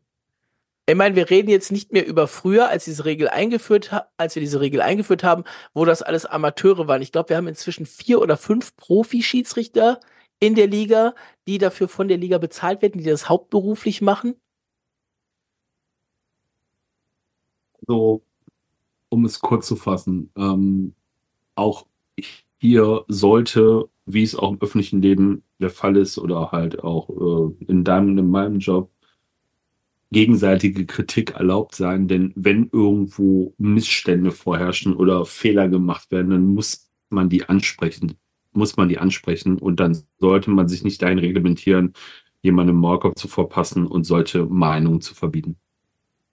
Sind wir mal ehrlich, ne, wenn Trainer nach dem Spiel darüber reden, ne, irgendwo vor einem Mikro in der Pressekonferenz oder eben im Interview mit, äh, mit Pressevertretern, wird es im Zweifelsfall nicht schön, aber ich würde sagen, viele, die Eishockey gucken, bekommen mit Sicherheit auch vom Fußball ein bisschen was mit. Da ist das Gang und Gäbe. Da gibt's dann auch mal Interviews mit Schiedsrichter, die sich erklären können. Ne? Äh, auch da gibt's äh, ein VAR-Äquivalent zum Videobeweis. Das funktioniert beim Fußball auch nicht immer äh, so, wie sie sich das gerne vorstellen. Aber da darf man eben drüber reden. Und nur wenn du Kritik üben kannst, kannst du doch sagen, dass das besser wird. Und es kann mir doch kann mir doch keiner sagen, dass nicht, dass nicht intern von den, ähm, von den Teams teilweise an die Liga oder an den DEB, der ja fürs Schiedsrichterwesen zuständig ist, äh, da mal was gesagt wird, dann musst du das halt, dann musst du das halt ändern, ne? Dann musst du halt im Zweifelsfall eben eben mehr dafür in die Hand nehmen, dann musst du im Zweifelsfall einen, einen Topf aufmachen, wo die Teams, wo die Teams reinzahlen für, für Weiterbildung und für irgendwas. Wir hatten doch früher immer diese, diese Austauschschiedsrichter aus anderen Ligen. Ist, gibt es diese Saison, glaube ich, gar nicht mehr, oder? Ich glaube nicht. Also zum, zum Beispiel, ne? So Sachen, es gibt ja genug Möglichkeiten, was man da machen kann. Und damit, äh, wenn du nicht noch was hast, würde ich das Thema jetzt einfach ad acta legen mit den Worten, es ist eine Overtime in einem fucking Hauptrundenspiel. Es interessiert am Ende der Saison niemanden mehr. Aber lass so ein Ding in Spiel 7 der Playoffs passieren und die Halle steht danach nicht mehr. Ähm, ja, also wir könnten das jetzt noch, noch weiter aufziehen und uns noch, äh, glaube ich, stundenlang darüber äh, unterhalten, kritisieren, diskutieren und vielleicht auch gute Sachen finden. Ähm, aber das, das mit dem, das ist ein Punkt jetzt in einem fucking Hauptrundenspiel, das, das möchte ich so nicht unterschreiben, denn ich habe eben schon gesagt, die Tabelle ist sehr, sehr eng. Es geht da aktuell so eng zu wie seit Jahren nicht mehr und ähm, da ist jeder Punkt wichtig. Und ganz ehrlich, äh, da tut dieser eine Punkt schon verdammt weh. Warten wir mal das Ende der Saison ab, ob wir uns da noch drüber unterhalten oder nicht. Ähm, wie gesagt, du weißt ja, ähm, Schiedsrichter und sowas alles äh, dafür verantwortlich zu machen, bin ich kein Freund. Wenn den Haien am Ende ein Punkt fehlen sollte, dann darf man gerne mal die DEG zu Hause am Anfang der Saison schlagen. Ähm, dann darf man gerne mal woanders äh, ein paar Punkte holen. Dann ist es im Zweifelsfall natürlich auch dieser Punkt. Ähm, aber schauen wir mal, was sich da so nach der Hauptrunde dann tut. Und äh, ja, das machen wir jetzt, sich da ganz viele Sachen. Das ist wohl richtig. Das machen wir jetzt als nächstes. Wir gucken mal auf die Tabelle. Und der Markus hat es angesprochen, mehrfach schon heute. Äh, in der Tabelle ist es ganz, ganz eng. Wir gucken uns das mal an. Die ersten drei Teams, die haben sich so ein bisschen abgesetzt. Aber auch da, gerade so Platz eins und zwei gibt's bestimmt noch mal die eine oder andere Verschiebung. Bremerhaven 83 Punkte, Eisbären 80 Punkte, Straubing 75 Punkte. Dann ein kleines Loch bis zu Platz 4. München 69, gefolgt Schwenningen 67, Wolfsburg 66, Haie 65, Mannheim 62. Sieben Punkte zwischen Platz 4 und 8. Bisschen dahinter äh, vielleicht für Platz 4, aber alles weitere dahinter noch möglich. Ingolstadt 59 Punkte. Dann haben wir die Lücke zu Platz 10. Frankfurt 49 Punkte. Nürnberg 49 Punkte auf 11. Düsseldorf 48 Punkte, auch nur noch ein Punkt hinter Platz 10. Augsburg 46, nur drei Punkte hinter Platz 10. Iserlohn 43 Punkte, nur sechs Punkte hinter Platz 10.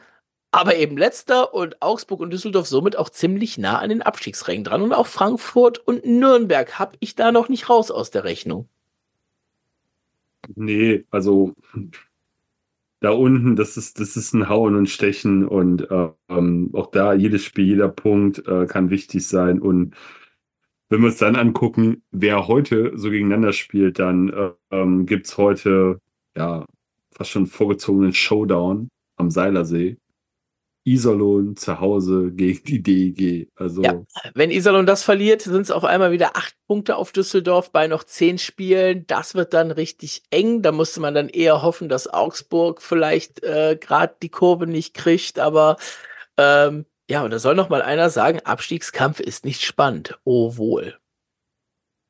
Ja, also vor allem, weil es halt ähm, nicht nur um den letzten Platz geht, sondern eigentlich ja auch noch um den letzten Prepare-auf-Platz. Ne? Ja. Also in die eine und andere Richtung. Also spannender kann es nicht sein. Und ähm, ja, das ist so das Schöne daran.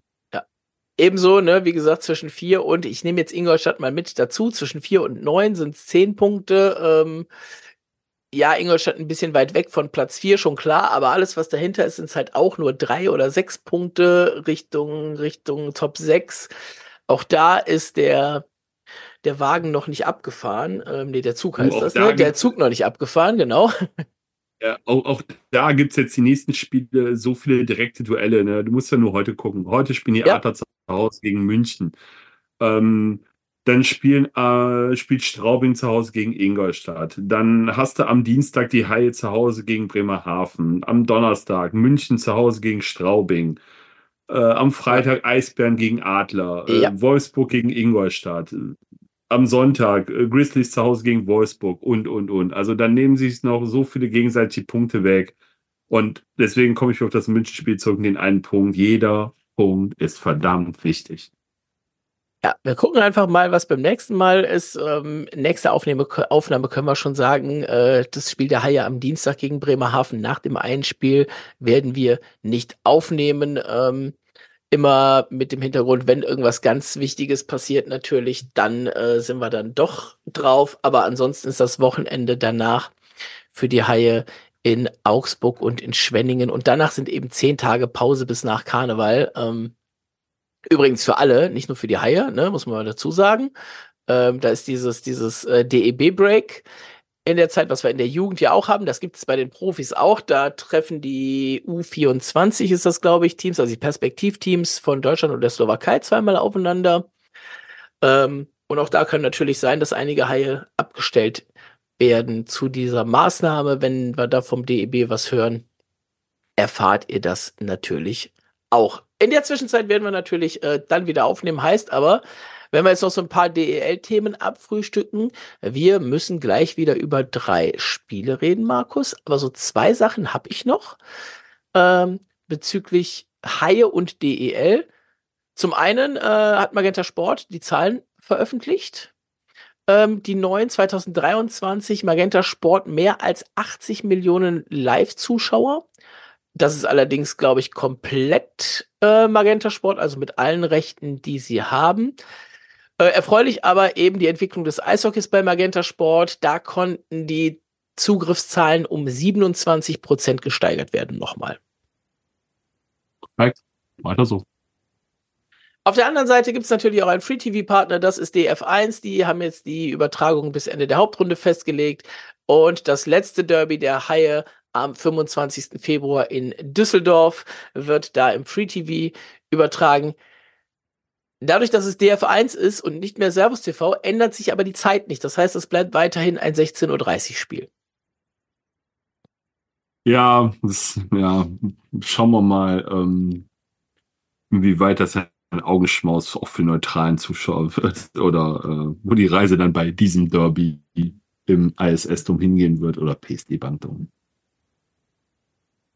Ich habe noch mal so ein paar Zahlen geguckt äh, in Bezug auf die Haie Markus und äh, mit der Niederlage in Nürnberg gibt es tatsächlich nur noch einen Gegner gegen die Haie, die weiße Weste behalten können dieses Jahr. Das wäre Schwenningen. Ansonsten hat man gegen alle Teams schon mal gewonnen und verloren. Ne? Also es gibt auf der anderen Seite auch kein Team, ähm, gegen das man eben nur mit Niederlagen rausgehen kann diese Saison. Das ist natürlich auch ganz schön, aber eben du hast keinen Gegner.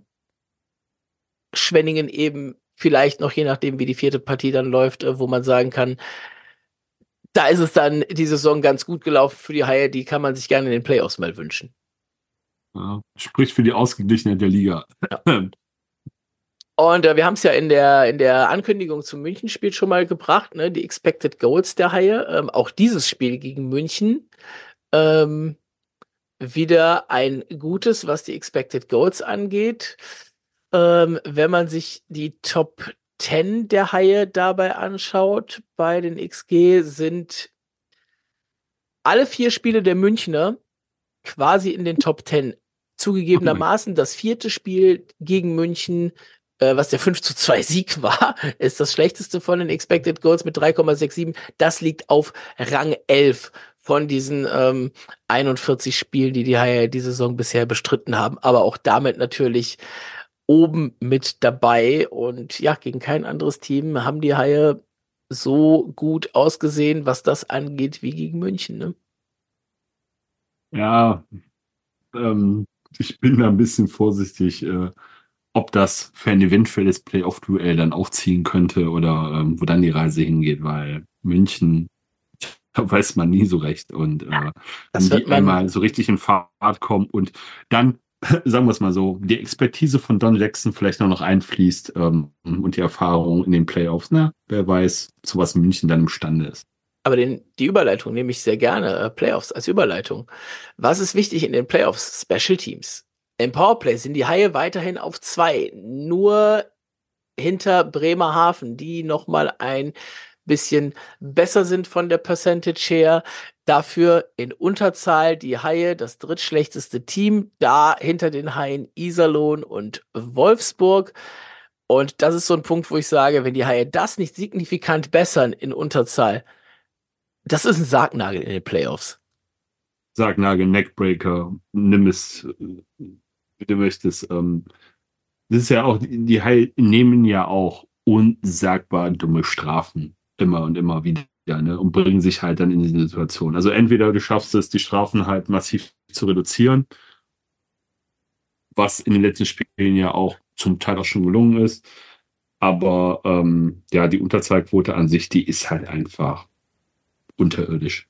Und ähm, ich habe da noch, noch einen halt weiteren Punkt dazu. Ähm, das Goal Differential in, in Special Teams heißt eigene Powerplay-Tore plus eigene Unterzahl erzielte Tore gegen gegnerische Powerplay, gegnerische Shorthander, liegen die Haie bei minus neun. Und jetzt sage ich dir, sie sind auf elf. Und welche drei Teams denkst du sind noch hinter den Haien? Iserlohn. Korrekt. Düsseldorf. Korrekt. Ja, Wolfsburg. Nein. Ah, verdammt. Augsburg. Mannheim. Oh Gott. Mannheim, weil sie einfach ein miserables Powerplay haben, nämlich das zweitschlechteste der Liga und äh, die wenigsten Powerplay-Treffer in der Liga erzielt haben. Ähm, gibt es da eine minus 11, weil die Unterzahl jetzt auch nicht so berauschend ist, auf Rang 8 in der Liga, ähm, aber immerhin noch deutlich äh, besser als die der Haie. Die Haie bei weitem mit den meisten Gegentoren im gegnerischen Powerplay ähm, mit 40. Ja, ja, das Zum Vergleich, rate einfach mal, das beste ähm, Unterzahlspiel der Liga, hat auch die wenigsten Gegentore äh, bekommen. Das ist Straubing. Wie viele Gegentore hat Straubing in eigener Unterzahl gekriegt? In eigener Unterzahl? Ja.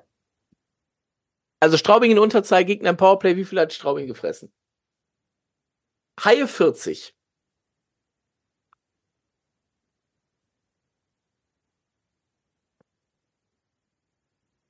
Siebzehn. 14.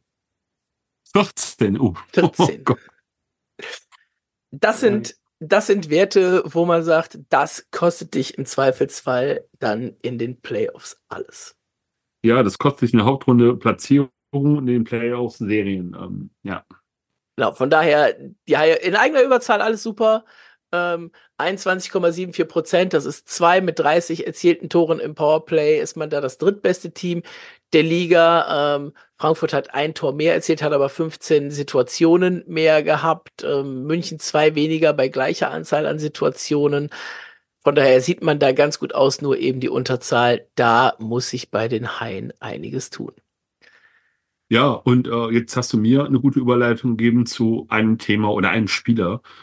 Äh, du hast das Mann immer Powerplay angesprochen. Und, und ja, am Freitag hat ja Matthias Plachter seinen Comeback gegeben und äh, ist ja eindrucksvoll aufs Eis wieder zurückgekehrt. Ne? Hat gegen Iserlohn ein Tor und zwei Assists wieder aufgelegt. Also quasi so eine Sache, als ob er nie weg gewesen wäre. Ne? Also direkt im ersten Spiel so einen Impact wieder zu haben aufs Spiel und die Adler haben dann natürlich auch gewonnen. Äh, von daher, das Mann Powerplay, da geht es wahrscheinlich noch ein bisschen nach oben mit den Zahlen. Ja, schauen wir mal, ne? Waren jetzt äh, und, 50, und, waren jetzt 50 Prozent, ne? Eine aus zwei Situationen. Ja. Das äh, kann glaub, man glaub, ganz ehrlich, stehen lassen, ja. Ich glaube ganz ehrlich, selten war ein Team so sehr abhängig von einem Spieler. Aktuell scheint das, das, bei Mannheim so zu sein, ja. Ja, ne? und das bei dem Kader, den Mannheim sich da aufgestellt hat. Klar, ne? Verletzung ja. hin oder her bei anderen äh, Key-Spielern, aber äh, mit und ohne Matthias Plachter ist das schon ein gravierender Unterschied. Ja. Nächste drei Spiele, Markus. Äh, Dienstag, Nachholspiel von Sonntag, also von heute. Heute kein Heimspiel, weil heute ist in der Arena nochmal das Ende der Handball-EM mit Spiel um Platz drei und Finale. Deswegen das Haie-Spiel auf Dienstag gelegt gegen Bremerhaven. Ähm, Ticketverkäufe sehen sehr gut aus. Oberrang 2 schon im Verkauf drin. Ne? Und es sind noch zwei Tage. Das heißt so, irgendwo zwischen 16.000 und 17.000 wird das wahrscheinlich am Ende wieder landen. Ja, Dienstagabend zu Hause gegen Bremerhaven, 16.000, 17.000. Absurd. Ja. Absurd gut. Ähm, das ist der Spitzenreiter, der nach Köln kommt. Ne? Aber auch gegen die haben die Haie in dieser Saison schon gewonnen. Was erwartest du denn? Ach Gott. Heimspiel gegen Bremerhaven, ja. Vielleicht gibt ja Maxi Franzrepp dann sein Comeback für Bremerhaven. Nee, das ist ähm, heute schon. Das ist heute schon? Das ist heute ah, schon. Verdammt, okay. Ja, schwierige, schwierige Partie, richtig schwierige Partie. Ähm, auf der einen Seite würde ich ja gerne den Haien wünschen, dass sie drei Punkte holen. Aber wenn ich realistisch bin, pendle ich halt irgendwo zwischen wieder diesem einen und maximal zwei. Also ich sag mal zwei. Also drei Niederlagen hatten die Haie in Folge, ne? Meinst du, jetzt geht's wieder Richtung Siegesserie? Vier Niederlagen, zwei Siege, jetzt drei Niederlagen. Die, die Haie können halt nur in Serien und ähm, es wird wieder Zeit für ein Erfolgserlebnis. wichtiges Spiel äh, gegen Bremerhaven, ganz klar, ne? auch um die, die Heimstatistik mal wieder ein bisschen aufzubessern. Weil danach geht's natürlich auch wieder auswärts, denn äh, wir sind dann eine Woche vor Karneval, dann ist wieder Karnevalszeit in der Arena, lachende Arena sitzt an, äh, steht an. Augsburg freitags, Schwenningen sonntags. Ähm, wir wissen beide, Schwenningen immer noch das beste Heimteam der Liga. Und äh, ja, auch Augsburg ähm, immer ein schweres Pflaster, auch wenn die dieses Jahr zu Hause äh, im Kurt-Frenzel-Stadion tatsächlich das drittschlechteste Team der Liga sind.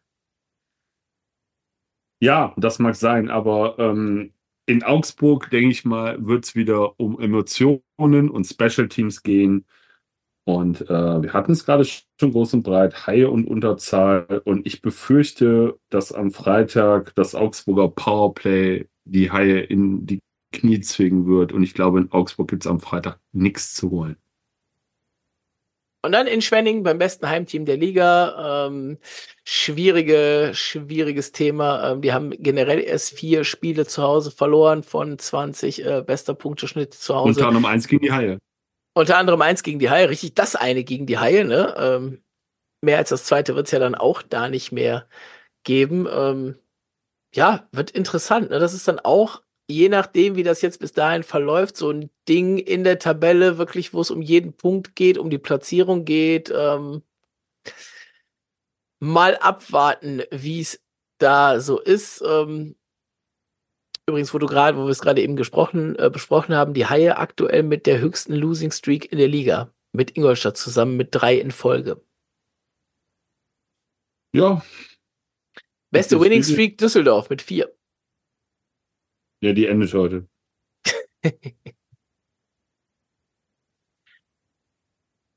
Markus, was ja. noch endet heute, ne, ist äh, vielleicht eine Streak der angesagten Punkte. Wir haben uns einen Treffer mit drei Punkten ein bisschen ergaunert äh, durch eine spätere Aufnahme aus zeitlichen Gründen. Jetzt haben wir wieder drei Spiele vor der Brust. Danach sind zehn Tage Pause, da können wir nicht ergaunern. Also muss dein Tipp heute mal wieder ein bisschen negativer sein, damit es gut wird, ne? Ja, ich sagte, ich bleib bei drei Punkten. Drei Punkte aus drei Spielen? Wäre es auch mit drei Niederlagen? ich habe gerade schon gesagt, also, also Fischtown ein oder zwei, Augsburg glaube ich nicht und in Spenning gibt es dann auch wieder ein oder zwei. Markus bleibt bei drei Punkten aus drei Spielen, was die Haie in der Tabelle natürlich äh, überhaupt nicht äh, überhaupt nicht nach vorne bringen würde, ne? Aber gut. Nö, ich, aber ganz ehrlich, ich muss ja auf, auf Userwunsch defensiver tippen, damit die Haie erfolgreicher sind. Ich mache das jetzt einfach, auch wenn es beim letzten Mal halt auch nur drei Punkte gebracht hat. Aber mal gucken, wo es hinführt. Aber was tippst du denn? Ich gehe mit weniger. Noch weniger sogar. Ja. Bremerhaven ähm, schwieriges Ding, jetzt nach drei Niederlagen. Ähm, wer weiß, wer bis dahin wieder, wieder zurück ist. Das ist jetzt nicht so lange hin, da ist das Wochenende danach vielleicht bei dem einen oder anderen schon realistischer, ähm, wieder zurückzukommen. Ähm, ich gehe mit zwei Punkten aus den nächsten drei Spielen. Okay, na schauen wir mal. Und das tatsächlich nur, weil sich gewünscht worden ist, dass äh, defensiv getippt wird. Ähm, ich könnte auch anders, aber. Ich könnte auch null sagen. nee, so schlimm nicht, aber in die andere Richtung hätte ich auch, hätte ich auch einen Case, ne? Also ähm, soll einer mal sagen, wir hören nicht auf unsere Hörer. Das ist richtig. Aber wenn es halt auch nichts bringt, dann werde ich die Richtung wieder knallhart ändern. Ja. Eine Sache noch, weil das habe ich vorhin tatsächlich dann komplett vergessen bei dem München-Spiel, weil wir uns da natürlich auf diesen, äh, auf diesen ähm, diese, dieses Tor beschränkt haben. Nick Balen zurück. Erstes Spiel in München, hat dann am Ende dieses, dieses Ding, was eigentlich der Siegtreffer ist, was ein hervorragendes Comeback wäre. Ansonsten erster Eindruck von mir vor Ort, vielleicht sah es am Fernseher ein bisschen anders aus. Der ist für mich bei 50 bis 60 Prozent. Das ist für mich ein bisschen wenig für ein Comeback in der Liga. Ich hätte es vielleicht lieber gesehen, wenn man ihm noch bis zu der Cup-Pause gegeben hätte, äh, um danach zurückzukommen. Dann natürlich auch nicht bei 100 Prozent, äh, aber vielleicht bei 70 bis 80 Prozent. Und damit gehst du natürlich ganz anders in eine Partie als so. Klar, musste er irgendwann sein erstes Spiel wieder machen nach der Verletzung. Ähm, logischerweise kriegt er dann auch direkt wieder äh, ein Bündel an Eiszeit, aber für mich war es trotzdem noch eine Woche zu früh. Also ich glaube, zwei Dinge müssen wir festhalten. Äh, Nick Bellen ist jetzt etliche Wochen ausgefallen und bis der wieder bei 100 Prozent ist. Äh, man kennt ja die Regel, die Zeit, die man ausfällt, braucht man auch, um wieder bei 100 Prozent zu sein. Von daher kann der bei weitem nicht bei 100 Prozent sein. Und zum anderen, ich kann mir vorstellen, dass wenn äh, Dietz nicht, sagen wir mal, krankheitsbedingt ausgefallen wäre, er wahrscheinlich nicht gespielt hätte oder nicht die Menge an Zeit auf dem Eis gestanden hätte. Das kann ich mir nicht vorstellen. Aber hätte, hätte er denn überhaupt gespielt, ist die Frage, weil die Haie hätten eben, äh, hätten sonst, oder was heißt ja, sie hätten ja Eichinger rausfinden können, ne? schon klar. Ähm, aber ein siebter ja. Verteidiger wäre auf dem Spielberichtsbogen natürlich nicht möglich gewesen. Da wollte ich eigentlich gerade drauf hinaus. Hast du sonst noch was, Markus? Lass gerade mal eben kurz den Blick schweifen durch die ganzen offenen Tabs, die ich hier habe.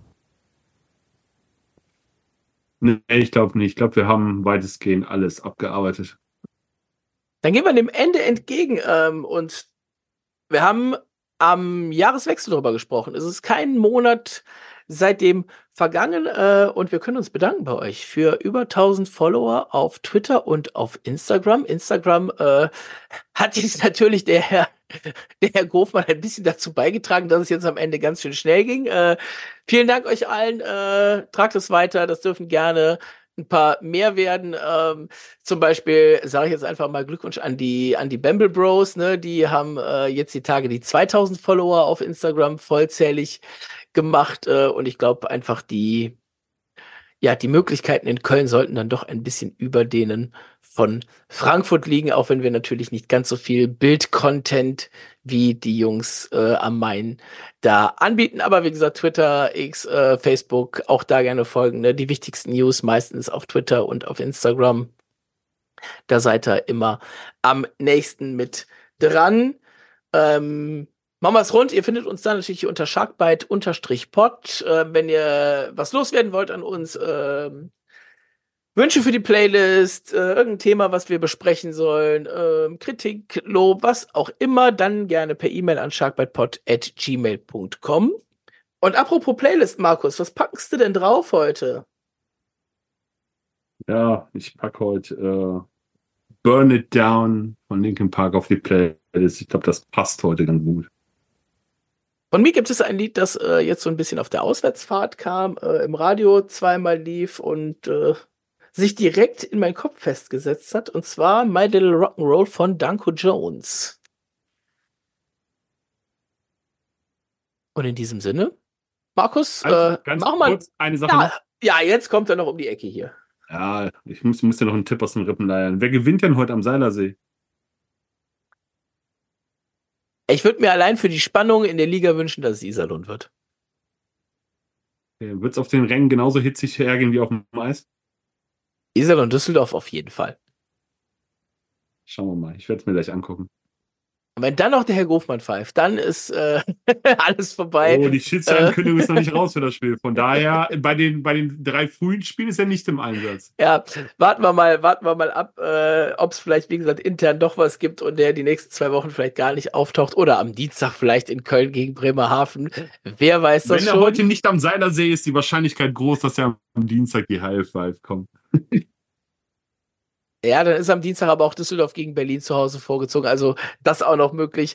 Egal, lassen wir uns jetzt nicht darauf noch ein, darüber zu spekulieren. Ähm, ihr hört jetzt gleich noch Pressekonferenz und Stimme aus Nürnberg. Ähm, Link zur Pressekonferenz in München packe ich euch noch mit in die Shownotes beziehungsweise in den Text rein. Ähm, ja, habt eine gute Woche.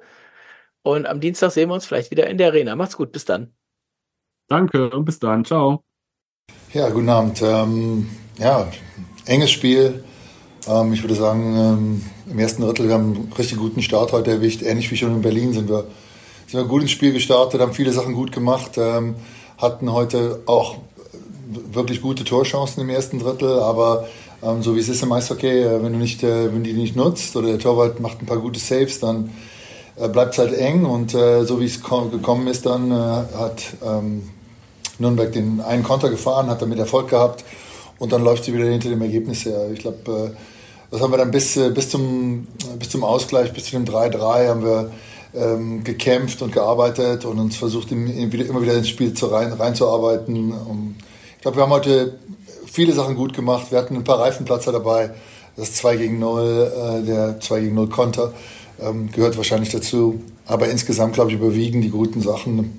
Äh, spielen halt mit unheimlich viel, mit unheimlich viel Herzblut und Kampfgeist und äh, kann man der Mannschaft wirklich keinen Vorwurf machen. Die machen, einen riesen Job und äh, wir sind jetzt, äh, waren auf einem Roadtrip hier, haben zwei Punkte mitgebracht. Äh, einmal den Overtime verloren, einmal im Penalty-Schießen. Ähm, ja, gibt es nicht viel zu meckern. Ähm, viele Sachen, die wir, äh, die wir gut gemacht haben, natürlich auch Sachen, die wir besser machen müssen. Aber wie gesagt, insgesamt überwiegt wahrscheinlich die, äh, der, die, die Punkte, die wir geholt haben oder den Punkt, den wir heute hier geholt haben. Äh, die sind alle, die, jedes, jedes Spiel ist unheimlich eng und äh, ähm, ja, Punkte sind schwer zu bekommen. Und wie gesagt, die Mannschaft spielt gut. Und ich freue mich über den einen Punkt. Dankeschön. So eine Frage an dich. Hast du die Situation mit Alex Grenier kurz vom Ende gesehen? Gut, ist, ich, ich, muss ganz ehrlich sagen, wir haben in, in, dem Moment arbeiten wir daran, dass wir die richtigen Spieler aufs Eis schicken und äh, dass die Spieler genau wissen, dass sie dran sind. Ich habe ich hab eigentlich nur das, die, die Endfolge gesehen und ähm, ähm, ja, dann hat der Schiedsrichter hat Strafzeiten gegeben und das war das. Aber ich habe nicht gesehen, was der Auslöser war. Es wird, es wird schon irgendeinen Grund gehabt haben. Ähm, was das ist, ist auch ein bisschen hat was ist, das ist auch ein Eishockeyspiel und da wird gesprochen und da wird zwischen den Spielern gibt es auch Kommunikation und wie gesagt, keine Ahnung. Aber noch kurz zu Andreas Tosson, der hat jetzt heute wieder gefehlt. Wenn er jetzt längerfristig ausfallen sollte, müsst ihr noch mal reagieren im Sturm vielleicht? Ja, ich glaube, dass da wird, da wird drüber diskutiert ähm, und äh, da wird auch dann eine Entscheidung fallen.